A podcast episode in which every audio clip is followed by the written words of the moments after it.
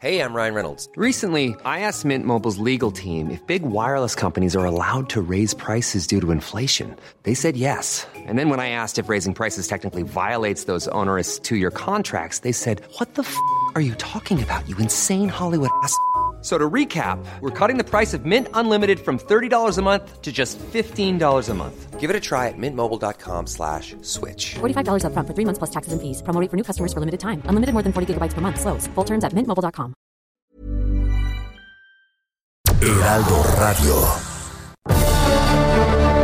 Cada martes por la noche, los expertos se reúnen para debatir, polemizar, desmenuzar a la noticia y a sus protagonistas en un sitio único, diferente y sin censura. Esta es la mesa de análisis, a fuego lento, bajo la conducción de Alfredo González Castro, por El Heraldo Radio. Iniciamos.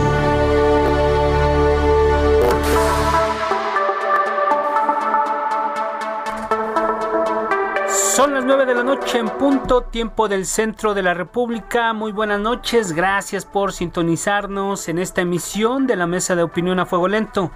Soy Alfredo González Castro y este martes, como cada semana, estamos transmitiendo desde la Ciudad de México por el 98.5 de su frecuencia modulada a todo el territorio nacional y al sur de los Estados Unidos, gracias a la cadena nacional de El Heraldo Radio y también, como cada semana, saludo a mi colega y amigo Isaías Robles, quien nos va, quien nos va a platicar cuál es el tema de esta, de esta mesa. Isaías, ¿cómo estás? Muy buenas noches. ¿Qué tal, Alfredo? Buenas noches, muchas gracias, todo muy bien. Pues eh, aquí ya dando inicio a este espacio.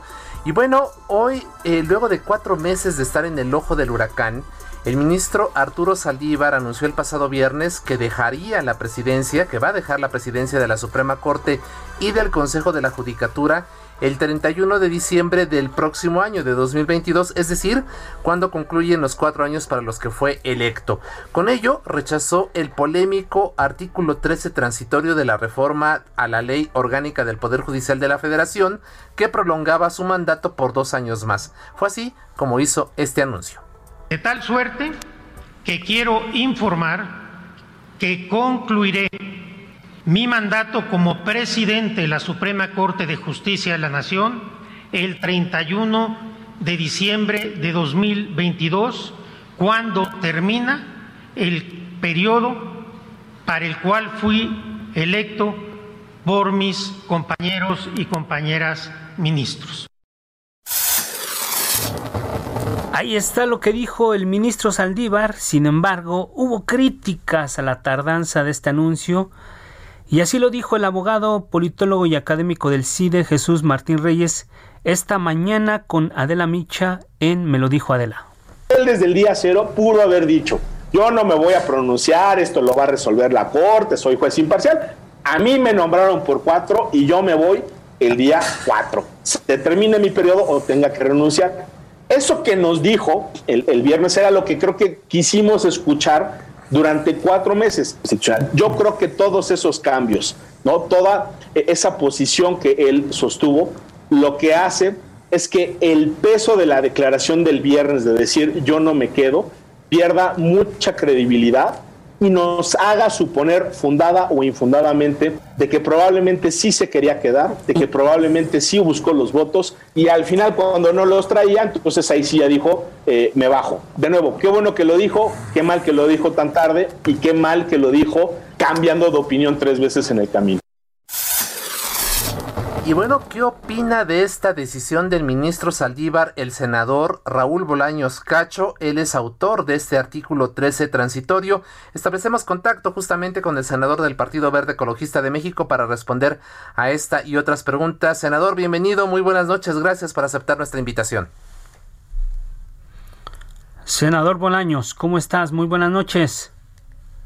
A ver, ahí te... Vamos en unos minutos más a restablecer el contacto. Se encuentra ahí en la línea telefónica el senador Bolaños.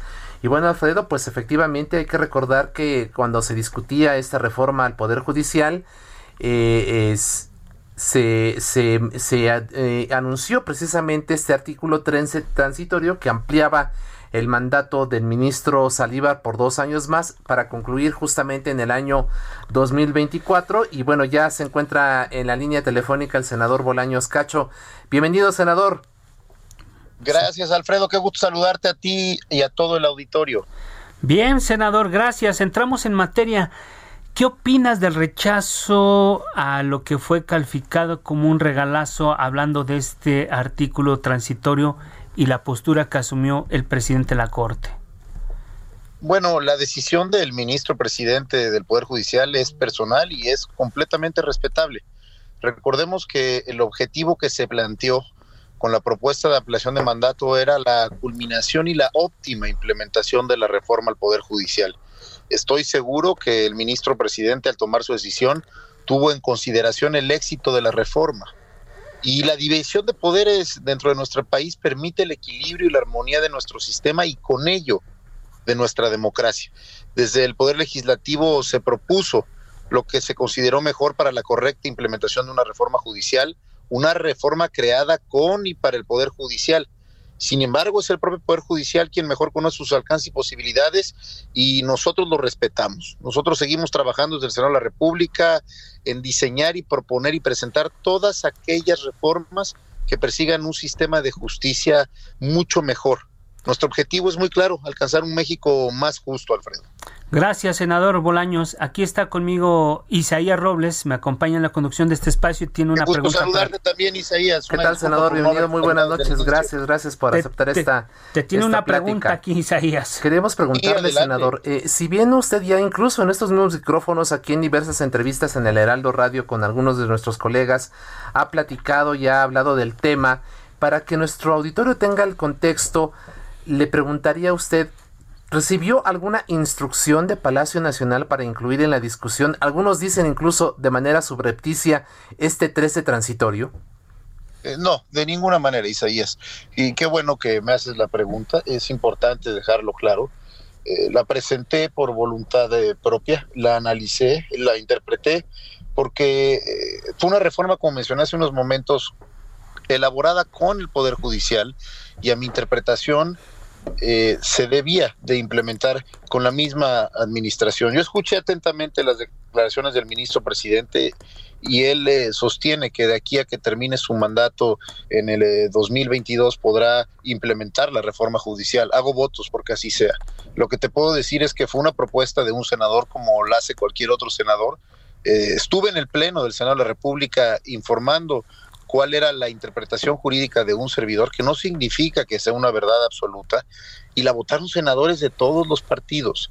No olvidemos esto, porque si bien la autoría de la presentación eh, del transitorio eh, fue de un servidor, la votaron senadores de todos los partidos y luego hubo una profunda discusión en la Cámara de Diputados. En la división de poderes y en la República, ese es el ejercicio y el equilibrio que debe de haber. Hoy la Corte, eh, el Poder Judicial, el titular del Poder Judicial, una decisión personal y respetable, decide que va a concluir su mandato en el 2022 y estamos en espera a que sesionen el proyecto que habrá de presentar el ministro Franco, el cual habremos de respetar. Pero nosotros en todo el proceso legislativo ejercimos un derecho para el cual somos electos de presentar una iniciativa o propuesta que a la luz de un servidor era interpretable y era ejecutable, pero la votaron senadores de todos los partidos. Claro. Y quien se llame y quien se llame sorprendido que asuma la responsabilidad y la consecuencia de legislar, porque yo conozco de muchos que luego se llamaron sorprendidos, que sabían que venía ese transitorio. Y parte de nuestra labor también como senadores de la República es votar en contra de lo que no estemos de acuerdo, no esconder la mano. Así es. Senador Bolaños, nada más para precisar, a pesar del anuncio hecho el, viernes pasado por el ministro Saldívar rechazando este artículo transitorio, debe de, de cualquier forma de, eh, debatirse por el pleno de la sala del, del eh, sí, de la primera sala de la Corte este proyecto, ¿no? En donde se rechaza en definitiva. Se debe concluir el proceso, digamos, en términos constitucionales allá en la Corte. Son dos vías. La primera es la decisión eh, personal y respetable del ministro presidente uh -huh. y después la resolución de las acciones de inconstitucionalidad que se presentaron, que debe de resolver la Corte conforme a la interpretación jurídica que nuestro máximo órgano constitucional haga. Yo habré de estar muy atento, eh, estoy muy interesado en escuchar las interpretaciones jurídicas de los ministros de la Corte, y así es como funciona la República, Isaías y Alfredo. Por eso existe este balance de poderes, y por eso existe este respeto, y es fundamental que nosotros respetemos las definiciones que tome la Corte y que también se respete eh, cuando hay votaciones donde el legislativo aprueba algo en la pluralidad que implica el Congreso de la Unión. Gracias, senador Raúl Bolaños. El presidente Andrés Manuel López Obrador ha dicho que no ve a otro ministro, además de Saldívar, para sacar adelante la reforma al Poder Judicial y principalmente lo que él dice es limpiarlo de corrupción. Vamos a escuchar lo que dijo el presidente y regresamos para seguir con esta entrevista, senador.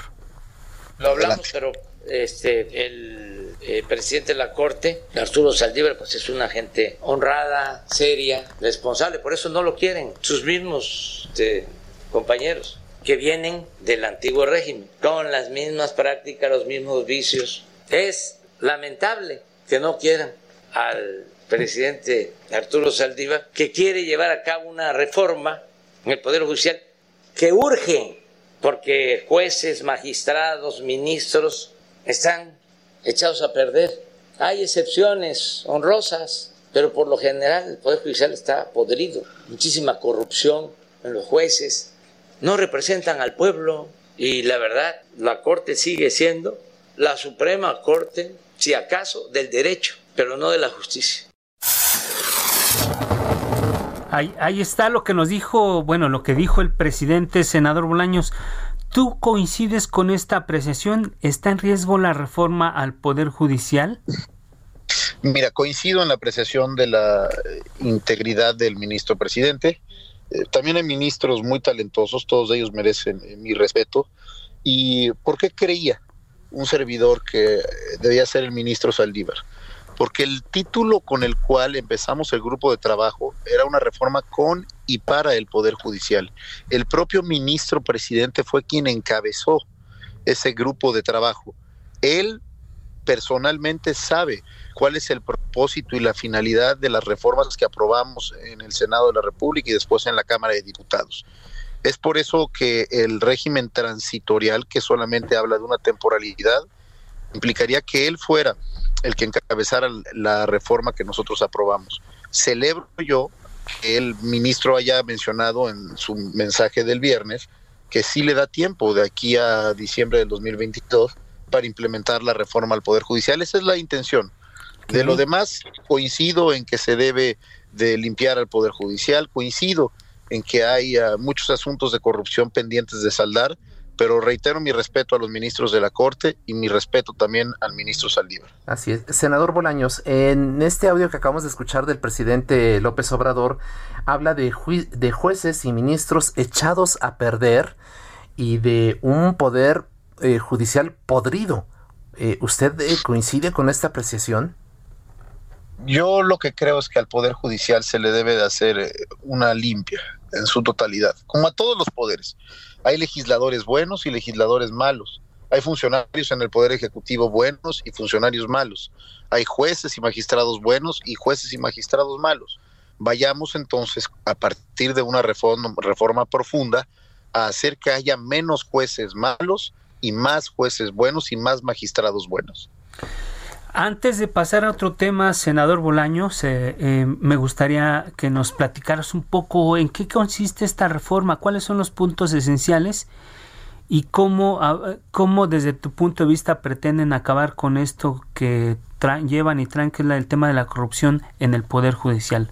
Por lo menos así como una pincelada, a ver, platícanos. Eh, una, en, en síntesis, una reforma en la que se fortalece la escuela judicial, la carrera judicial, en la que se combate el influyentismo, el nepotismo, todas estas cosas que han sido muy instauradas en diversas áreas del poder judicial. Eh, mira, Alfredo, yo creo que no hay cosa que requiera un ciudadano más después de tener su derecho a la vida y su libertad que el acceso a una justicia pronta, expedita y eficaz.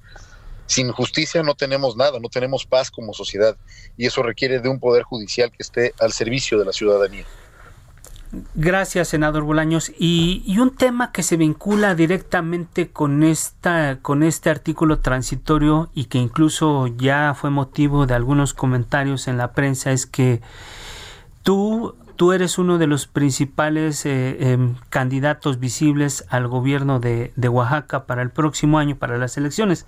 Pero dicen que después de que se, se, se da marcha atrás a este artículo transitorio, tú quedas ahí medio debilitado con esto. ¿Cuál es la lectura que tú tienes a partir de lo que pasó en la Corte, a partir de lo que pasa en Palacio Nacional y lo que está ocurriendo en tu estado, que es Oaxaca? Yo te diría que mi labor legislativa eh, es una y el futuro de mi estado es otro. Trabajo incansablemente todos los días por representar dignamente a las oaxaqueñas y oaxaqueños. Eh, no he dejado de ir a mi estado en estos tres años de, trabajo legislativo y me siento bastante óptimo en condiciones de poder eh, participar en el proceso que habrá de iniciar en septiembre de este año eh, celebro muchísimo que haya una decisión como la que acaba de tomar el, eh, presidente ministro de la Corte, porque demuestra que México es una república que funciona, donde existe división de poderes. Eh, yo tengo una apreciación jurídica distinta y la resolución que habrá de emitir la Corte, no sé en qué sentido será, pero deberá de ser respetable. Pero eso no tiene nada que ver con los proyectos para los estados, por los proyectos del desarrollo de las entidades y creo que Oaxaca hoy más que nunca necesita consolidarse como la brújula del sureste y esta punta de lanza de motor de cambio que lleve a todos los estados del sureste de México a caminar al mismo ritmo vibrante que caminan nuestros paisanos del norte y del Bajío. En términos políticos, ¿esta decisión te fortalece o te debilita? Ni me fortalece ni me debilita. Mi visión para Oaxaca y para México eh, sigue siendo la misma.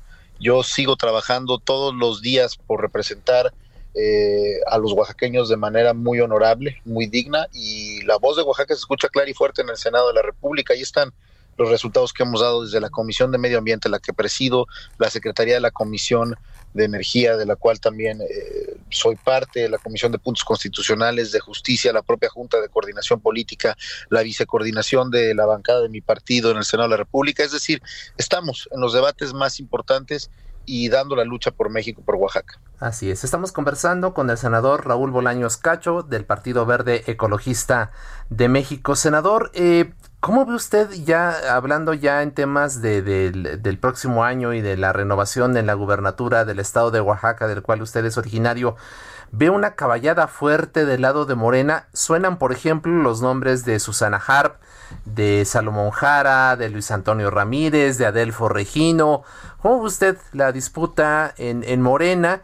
Y eventualmente, ¿cómo se vislumbra usted? ¿Usted iría en una alianza Partido Verde Morena? ¿O, o cómo se vislumbra usted? ¿Cómo ve su eventual candidatura rumbo a esta renovación en la gubernatura de la entidad? Mira, yo siempre he creído que la política es presente y no futuro. Estoy enfocado a los resultados que habremos de dar primero que nada a partir del primero de septiembre, cuando inicie el periodo ordinario de sesiones en el Senado de la República. Respeto a todos quienes han eh, levantado la mano. Es un altísimo honor poder eh, eh, ser siquiera considerados para encabezar los trabajos a construir un Oaxaca mucho más próspero. Creo que hoy Oaxaca lo que requiere es estabilidad, requiere seguir la misma inercia de desarrollo que lleva desde los últimos cuatro años y que consolide en los próximos años a todo el sureste de nuestro país.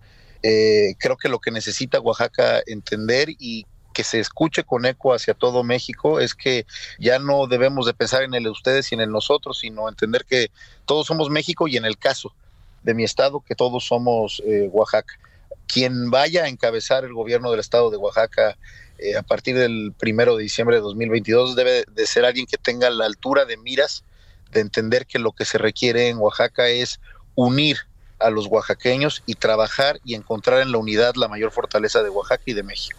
Gracias, senador eh, Raúl Bolaños. Eh, sin duda, lo que hemos visto en, en, el Senado de la República, tu actuación en, toda, en todos estos temas de coyuntura, hacen parecer que tienes un derecho de picaporte en Palacio Nacional. No sé si sea así o solamente sea una especulación. Sin embargo, eso te da una ventaja, te pone por encima de los otros aspirantes o suspirantes a la gubernatura de tu estado. Yo te diría que no. Yo creo que los oaxaqueños decidirán eh, quién será su próximo gobernador o su próxima gobernadora. Eh, sin lugar a dudas se requiere de una interlocución cercana y coordinada con el gobierno federal, eh, toda vez que ha mostrado muchísimo interés el gobierno del presidente López Obrador en detonar el desarrollo de Oaxaca. Es una realidad que están los caminos que conducen de las agencias municipales a las cabeceras de los municipios. Es una realidad se está trabajando en concluir eh, las carreteras que van al istmo de Tehuantepec y a la costa. Es una realidad que se está realizando y ejecutando el proyecto del tren interoceánico y Oaxaca hoy en día es muestra de que cuando se trabaja de manera coordinada y se deja de polarizar entre un gobierno estatal y un gobierno federal, llegan resultados a las entidades. Yo celebro muchísimo la coordinación que hay en mi estado que encabeza el gobierno del maestro Alejandro Murat con el gobierno federal, el presidente López Obrador, es ejemplo de que no importan los partidos políticos. Cuando nos ponemos de acuerdo y trabajamos de la mano, se puede llevar desarrollo a los estados. Así es, justamente sobre eso queremos preguntarle, eh, senador eh, Bolaños. Hoy, eh, como usted ya lo ha comentado, Oaxaca es gobernado por Alejandro Murat, quien también tiene las simpatías del presidente López Obrador. Eh, siendo prácticos, ¿ve usted posibilidades de que el PRI pueda retener la gubernatura de esa entidad? ¿O por qué habría eventualmente de perder frente a Morena o el Partido Verde en caso que usted encabece también la candidatura? Mira, yo insisto en lo que mencionaba hace unos momentos. No me gusta futuriar. Creo que la política es eh, presente. Pero vamos a ser prácticos. Acaba de haber una elección donde eh, la alianza del Partido Verde con Morena y con el Partido del Trabajo ganó los seis distritos en los cuales se fue en alianza. El candidato del distrito número 7 con sede en Ixtepec, que era dirigente del Partido Verde, siglado por el Partido Verde en la alianza, fue el candidato más votado de todo el estado. ¿Por qué? Porque llevó un mensaje de unidad. Y eso es lo que Oaxaca requiere alguien que no polarice, alguien que estabilice al Estado y que trabaje por eh, conciliar donde ha faltado reconciliar y por continuar los grandes proyectos que hoy en día están emprendidos en Oaxaca. Eh, senador Bolaños, sin embargo, estamos ya prácticamente a la vuelta de la esquina de cara al proceso electoral de tu estado en el próximo año. Y pues tú ya estás eh, arriba la contienda, digamos que ya estás tú ya eres un, candidato abiertamente para aspirar a la gubernatura. Y eso pues, eh, aunque tú no lo digas ya, por todas partes existe esa percepción. ¿Cómo lograr ganar una gubernatura de un estado que es golpeado por la pobreza, que es uno de los estados con, con mayores rezagos? ¿Qué hacer para, para sacar a Oaxaca de esa, de esa pobreza? Mira, Alfredo, es una muy buena pregunta y lo mejor es el ejemplo que hoy en día tienes de un buen gobierno en el estado de Oaxaca. Según la última medición del Coneval, Oaxaca es de los únicos estados en el país que ha logrado reducir la pobreza. Tu servidor tuvo el privilegio de encabezar eh, durante el primer año del gobierno de Alejandro Murat la Secretaría de Desarrollo Social y encabezar todo ese cambio profundo que hicimos para que hubiera más bienestar, en Oaxaca para que llegara más igualdad a las familias oaxaqueñas. Toda esa transformación de políticas públicas que hicimos, todas esas entregas de apoyos que llevamos a los grupos más vulnerables, hoy en día los números nos dan la razón de que Oaxaca va por la ruta correcta. En conclusión, ¿qué es lo que requiere Oaxaca? Alguien que entienda que no se debe de perder la cercanía con nuestros pueblos, la cercanía con eh, las personas que más lo necesitan, pero que también se deben de implementar políticas públicas que impacten directamente en la vida diaria de las personas. Perfecto, pues muchísimas gracias. Se concluye ya el tiempo, senador eh, Raúl Bolaños Cacho. Gracias por aceptar esta conversación con el público de A Fuego Lento y estaremos pendientes, por supuesto, de lo que pase todavía en el Poder Judicial de esta reforma que eh, busca, entre otros muchos elementos, acabar con la corrupción en este elemento fundamental de nuestra vida cotidiana y por otro lado pues también lo que ocurra allá en Oaxaca con miras a la renovación de la gubernatura. Por lo pronto le agradecemos mucho que hayas aceptado conversar con el público de A Fuego Lento. Muchas gracias a ustedes, Alfredo Isaías. Un saludo a todo su auditorio y no hay que olvidar que debemos seguir cuidándonos mucho de esta pandemia que aún no termina.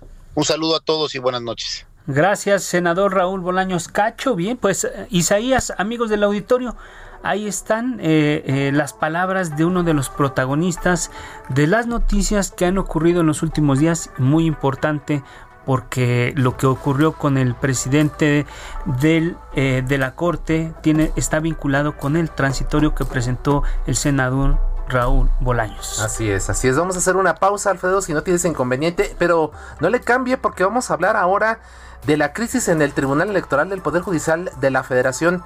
Ya está superada. Hablaremos con expertos del tema, así que no le cambie. Quédese con nosotros, estamos a fuego lento en el Heraldo Radio.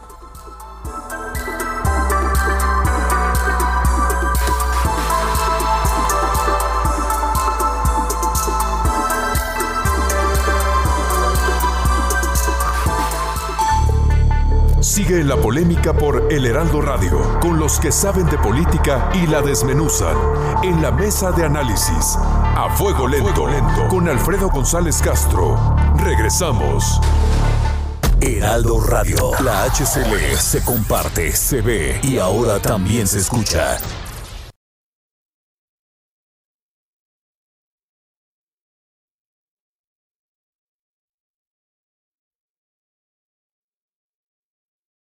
Heraldo Radio 98.5 FM, una estación de Heraldo Media Group, transmitiendo desde Avenida Insurgente Sur 1271, Torre Carrachi, con 100.000 watts de potencia radiada.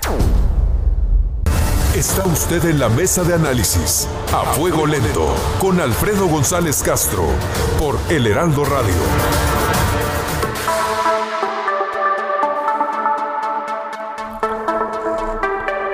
Son las 9 de la noche con 30 minutos, tiempo del centro de la República. Volvemos a la mesa de opinión a fuego lento. Les recuerdo que estamos transmitiendo totalmente en vivo por el 98.5 de su frecuencia modulada desde la Ciudad de México a todo el territorio nacional y al sur de los Estados Unidos gracias a la cadena nacional de L El Heraldo Radio. Isaías, estamos de regreso con un tema diferente al primer eh, asunto que abordamos en el bloque anterior. Así es, Alfredo. Y bueno, ayer los magistrados Reyes Rodríguez Mondragón y José Luis Vargas Valdés presentaron sus respectivas renuncias a la presidencia de la Sala Superior del Tribunal Electoral del Poder Judicial de la Federación. Y durante la madrugada de hoy eligieron a Felipe Fuentes Barrera como presidente interino por Ministerio de Ley hasta el próximo primero de septiembre. Con estas decisiones se trató de poner fin a una crisis en la que ha estado sumido el máximo tribunal del país en materia electoral, pero ¿realmente está superada esta crisis? Para hablar justamente de este asunto, damos la bienvenida a nuestros siguientes invitados. Se trata de la doctora María de Los Ángeles Fromo. Ella eh, fue titular de la Fiscalía Especializada para la Atención de Delitos Electorales, FEPADE, y encargada de la implementación del sistema de justicia penal acusatorio aquí en nuestro país. Doctora Fromo, bienvenida, buenas noches. Buenas noches, qué gusto saludarlos. Gracias, doctora. También eh, recibimos esta noche vía telefónica a Juan Jesús Garza Onofre. Él es investigador del Instituto de Investigaciones Jurídicas de la UNAM y co-coordinador del libro Ni Tribunal ni Electoral. Juan, Juan Jesús, muy buenas noches, ¿cómo estás? ¿Qué tal? Eh, buenas noches, Alfredo, Isaías. Saludo también con mucho gusto a la profesora Ángeles, eh, eh, perdón, a la profesora María, María de los Ángeles. Es correcto. Y a todo el auditorio. Estamos bien, por fortuna. Aquí estamos. Perfecto, Pues ambos, muchas gracias y sabemos que, que la doctora Fromo tiene que, que salir pronto de, de, este, de este enlace, pero vamos a aprovechar, Isaías, para preguntarle, a ver, este, entrar de lleno en, en la materia. la materia, vamos directamente. Eh, eh, una primera impresión, con la renuncia de los magistrados Vargas y Rodríguez y el interinato de Fuentes Barrera, ¿está ya solucionada esta crisis en el Tribunal Federal Electoral? ¿Qué dice al respecto a la doctora María de los Ángeles Fromo? Eh, le escuchamos en esta primera intervención. Muchísimas gracias primero por esta invitación a este extraordinario programa y saludándolos con mucho cariño y también al auditorio. Yo lo que quisiera decirles es que esta no es la primera vez que dentro de este tribunal se vive en este tipo de crisis. Es un tribunal colegiado, un tribunal que vive bajo una serie de pues presiones, de tiempos, de temas incluso políticos, sociales, que permanentemente pues hay estas fricciones entre los propios miembros a fin de encontrar soluciones que permitan una justicia electoral en nuestro país. Yo quisiera de alguna manera eh, decirles que es pues importante lo que hemos estado observando en razón de lo que eh, pues se pidió desde la perspectiva del magistrado Felipe de la Mata, que pidió la remoción de Vargas como presidente del tribunal y que no olvidemos también que en su momento eh, el propio magistrado Vargas pidió eh, la renuncia de la magistrada Bellanini cuando estuvo la elección de Puebla y que eh, y ha habido otros casos. Son temas que pues friccionan y que de alguna manera buscan eh, encontrar ese diálogo entre ellos. Lo cierto es que lógicamente eh, se, se, señala por parte del, del magistrado Felipe Fuentes que argumentó que la mayoría de los magistrados habían intentado un diálogo con el propio presidente para que pudiera acogerse a las conductas que pudieran estar afectando la imagen de la institución jurisdiccional que ellos representan. Y bueno, se enumeraron muchísimas actuaciones, hubo un gran debate, pero finalmente, bueno, pues se decidió que eh, por mayoría pudiera haber este cambio de relevo por parte de los magistrados. Lo cierto es que debemos tomar en cuenta que si bien el diálogo ha privilegiado en estos días para resolver esta crisis, se ha llamado por parte del presidente de la Suprema Corte, lo claro eh, que estamos viendo es que se necesita que los magistrados cuando debaten pues tengan esa confianza, tengan esa credibilidad sobre quién preside el órgano para que los debates puedan ser productivos, no puedan, no puedan ser cuestionados y que lleguen precisamente a una reconstrucción institucional, no solo del ámbito jurídico, sino también de lo que representan ante la sociedad. Estamos en rumbo a las elecciones del 24, los cuerpos colegiados están en el debate intenso de estas elecciones pasadas que tendrán que decidir sobre elecciones locales, sobre elecciones federales y todas ellas sin duda tendrán que tener un contenido pues que eh, deberá privilegiarse siempre la postura jurídica frente a la política y que no afecte las decisiones específicas de este órgano jurisdiccional. Por lo que yo lo que yo veo, bueno, si esta crisis ya está encauzándose, es una crisis que ha sacudido al tribunal y bueno, esperemos que esto haga que crezca en fortalecimiento de sus propias eh, personalidades que lo conforman. Gracias, doctora Framo, gracias por esta primera intervención. Y Juan Jesús Garza Onofre, tú participaste directamente en la elaboración de este libro que lleva como título, un título no muy amable para las circunstancias que estamos viviendo, ni tribunal ni electoral. ¿Por qué no nos regalas una primera impresión de cómo estás viendo lo que ocurre en el máximo órgano electoral del país?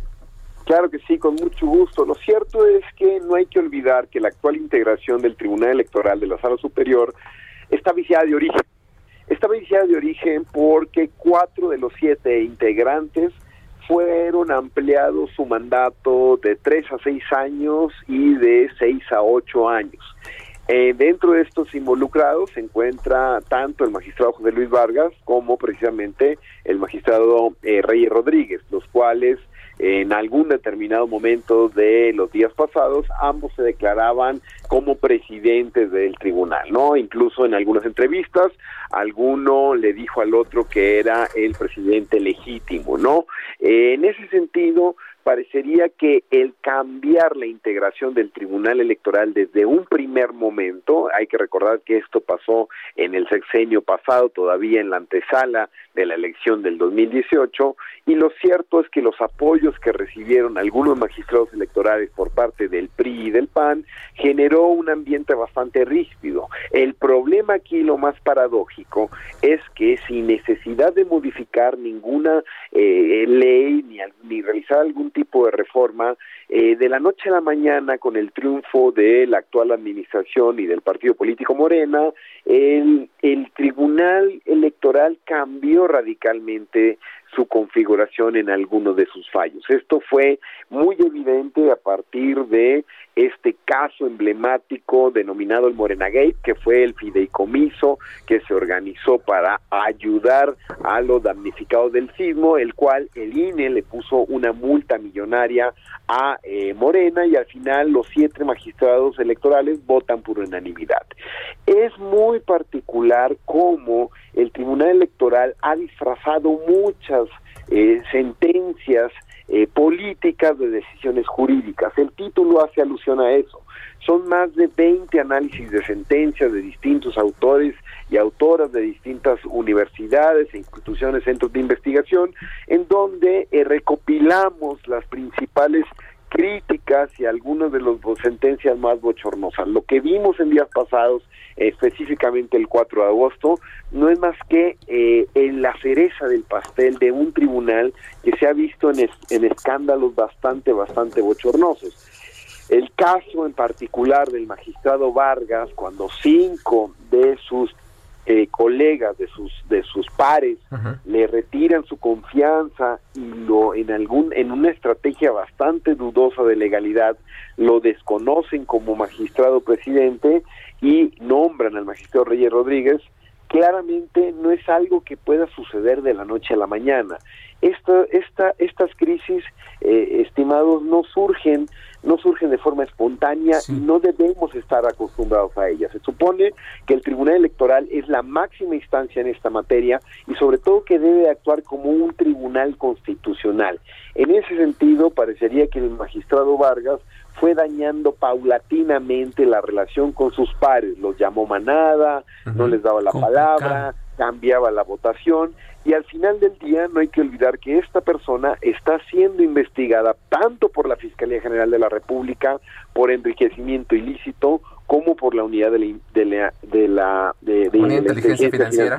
Es correcto. Gracias. Perdón, este profesor, si nos permites, este, vamos, vamos a hacer una, una última pregunta a, la doctora Fromo porque se tiene que ir y regresamos contigo y nos quedamos. Así es. ¿Te parece bien? Gracias, gracias. Hablaba doctora Fromo en, esta primera intervención de, del 2024, ¿no? De la sucesión presidencial que incluso ya el presidente López Obrador anticipó de manera inusitada.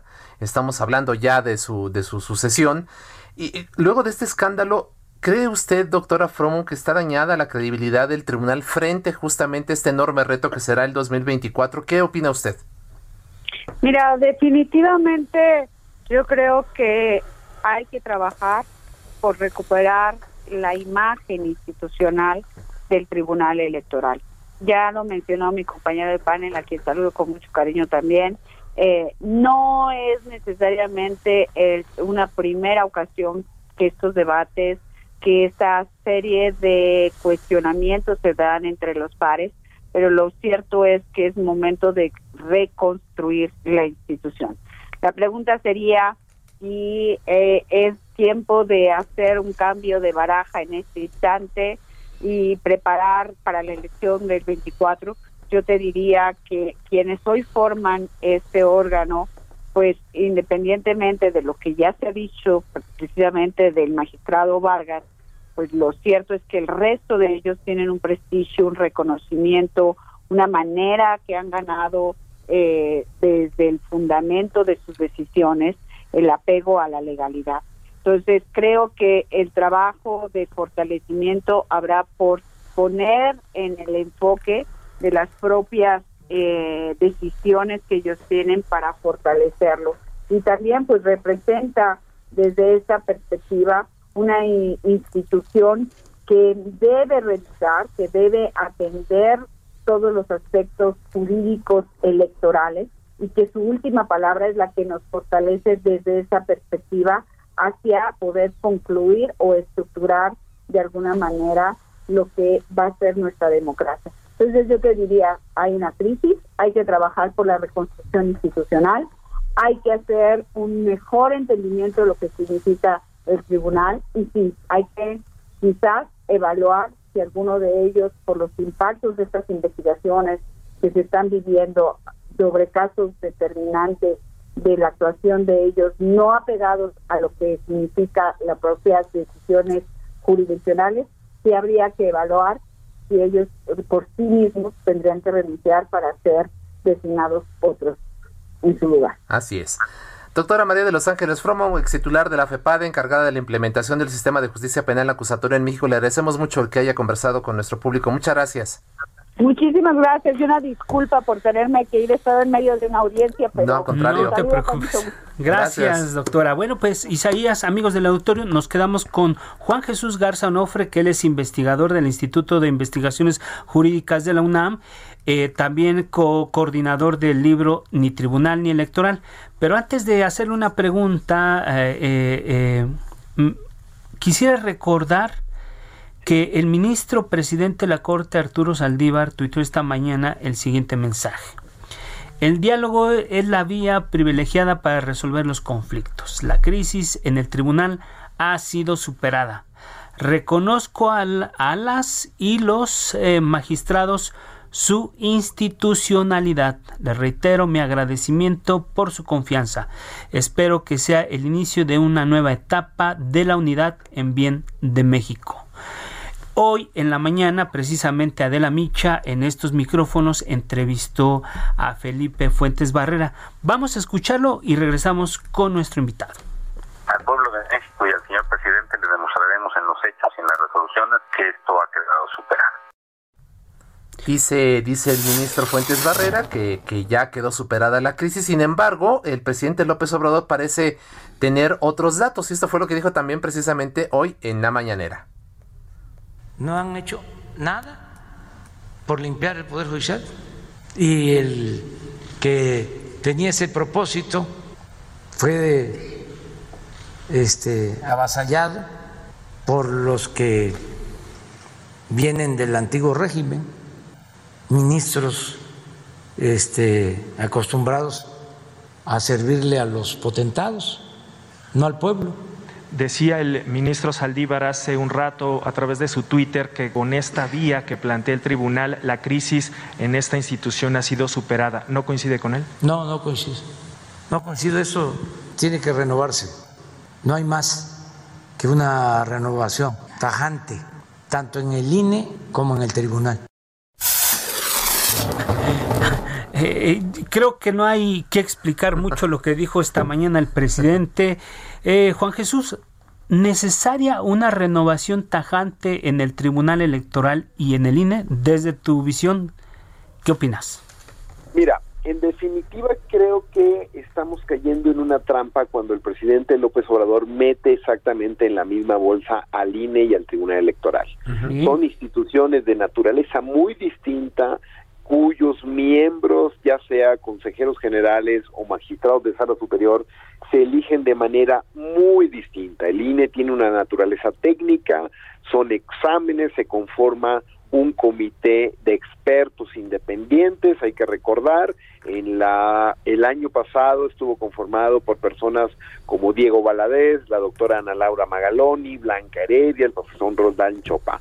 En definitiva, personas que tienen una amplia trayectoria y eh, buena calidad moral para poder hacer exámenes y calificar a los eh, contendientes, ¿no? Después de eso ya sigue otro filtro donde llega a Cámara de eh, eh, de representantes, ¿no? En ese sentido, eh, para el Tribunal Electoral, no, para llegar a ser magistrado lo que necesitas es tener el respaldo de una mayoría de ministros de la Corte. No hay que olvidar que la primer propuesta para conformar las ternas de quienes van a ser electos por el Senado responde a una lógica de que la Suprema Corte, los ministros, votan en privado y consiguen la mayoría de votos a través de cabildeo, a través de ensayos y demás. ¿no? Entonces, creo que el presidente López Obrador abusa de su discurso y, el INE no tiene nada que ver en esto. El INE parecería que el último trabajo y la última polémica que estuvo envuelta fue en organizar la consulta popular,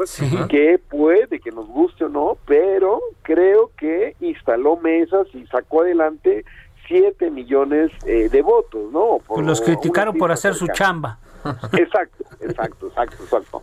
Entonces, en definitiva, eh, estimados eh, eh, Alfredo, y Isaías, creo que una renovación de borrón y cuenta nueva, a trabajar con el machete antes con que con el bisturí, no abona en tener mejores instituciones electorales. Creo que lo que tendríamos que tener es vigilar muchísimo más, reformular cómo se eligen magistrados electorales.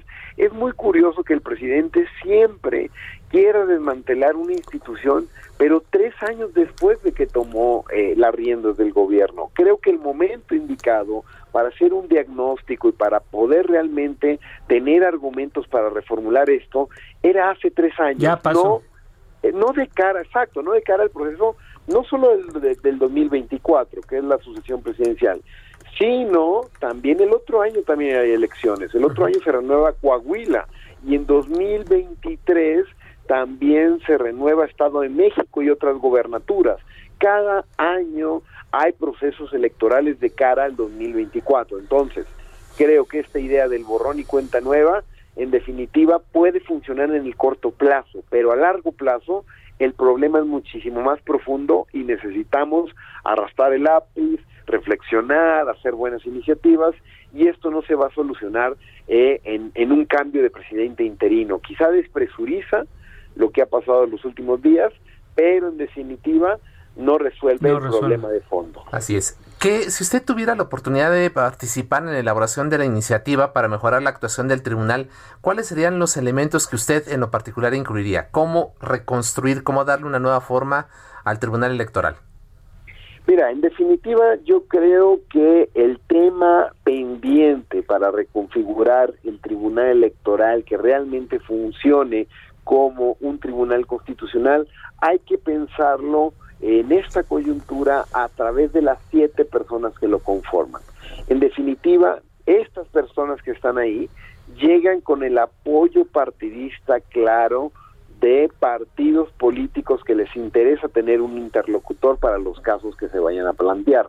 Yo creo que es necesario hacer mejores exámenes, generar mejores procesos de evaluación de los candidatos y las candidatas que sean personas íntegramente solventes, que tengan técnicamente las herramientas suficientes para poder construir sus argumentos y que ante las coyunturas, en definitiva, eh, puedan resistir los embates externos e internos del tribunal. Dicho esto, más allá de quienes están dando la cara constantemente a través de las sentencias y demás, creo que en definitiva el, el sistema electoral mexicano se ha complejizado hasta el extremo. Un ejemplo, Veamos cómo la última reforma electoral se centró en radio y televisión. Todos estaban eh, eh, llamando la atención sobre el papel que jugaron algunas de las televisoras más importantes en este país para movilizar voto a favor o en contra de un candidato. Se legisló esto, el tiempo de radio y televisión está formulado eh, explícitamente en la Constitución. ¿Y qué es lo que pasa en la última elección? ¿Qué es lo que vimos? Que los grandes conflictos de esta elección no son en radio y televisión, sino en redes sociales. en, Instagram, en Twitter, vemos los escándalos propiamente del Partido Verde, vemos de la influencer de esposa del futuro gobernador de Nuevo León, vemos que el tema de fiscalización siempre llega tarde. Entonces, el derecho electoral es muy dinámico, funciona a prueba y error. Lo que creo es que antes de seguir cambiando la constitución, modificando todos los los, los ordenamientos legales para que supuestamente no hagan trampa los partidos políticos. En definitiva, tendríamos que buscar mecanismos más rápidos de sanciones que realmente funcionen. Porque es que es lo que pasa, sancionan a los partidos políticos y hasta con gusto pagan pagan las multas, porque lo tienen presupuestado dentro del erario. Entonces, las multas como tales no están funcionando. Las Creo pagamos que nosotros, de nuestros Exacto, propios las pagan los mismos contribuyentes y los partidos políticos lo siguen haciendo cada tres cada seis años. Maestro, Entonces, maestro es un Garza. tema muy complejo. Gracias, maestro Garza. Estamos entrando ya en la recta final de, de este espacio, pero eh, no queremos dejar pasar la oportunidad para preguntarte desde tu punto de vista, ¿sientes que el presidente López Obrador eh, quiere un tribunal a modo? Brevemente, platícanos. Mira, sinceramente es muy curioso. Eh, no, no lo creía así, estimado, en el sentido de que eh, el Tribunal Electoral nunca había estado en el discurso del presidente de la República. Casualmente estaba el INE. El INE era el enemigo, el INE lo quería desaparecer desde hace tiempo, tal, pero el Tribunal Electoral parece que apenas está existiendo y llamando la atención al presidente.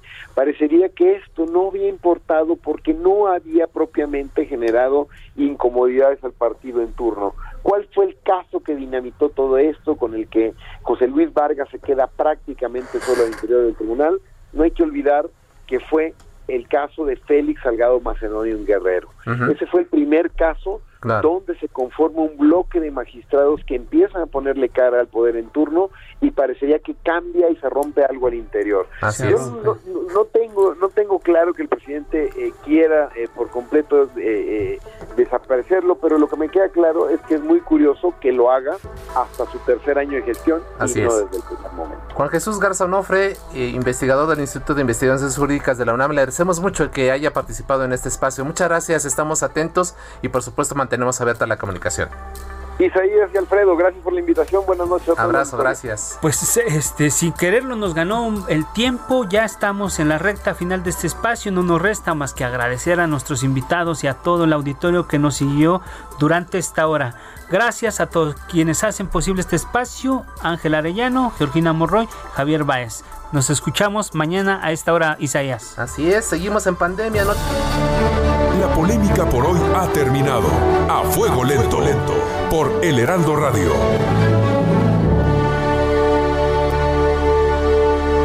Heraldo Radio. La HCL se comparte, se ve y ahora también se escucha.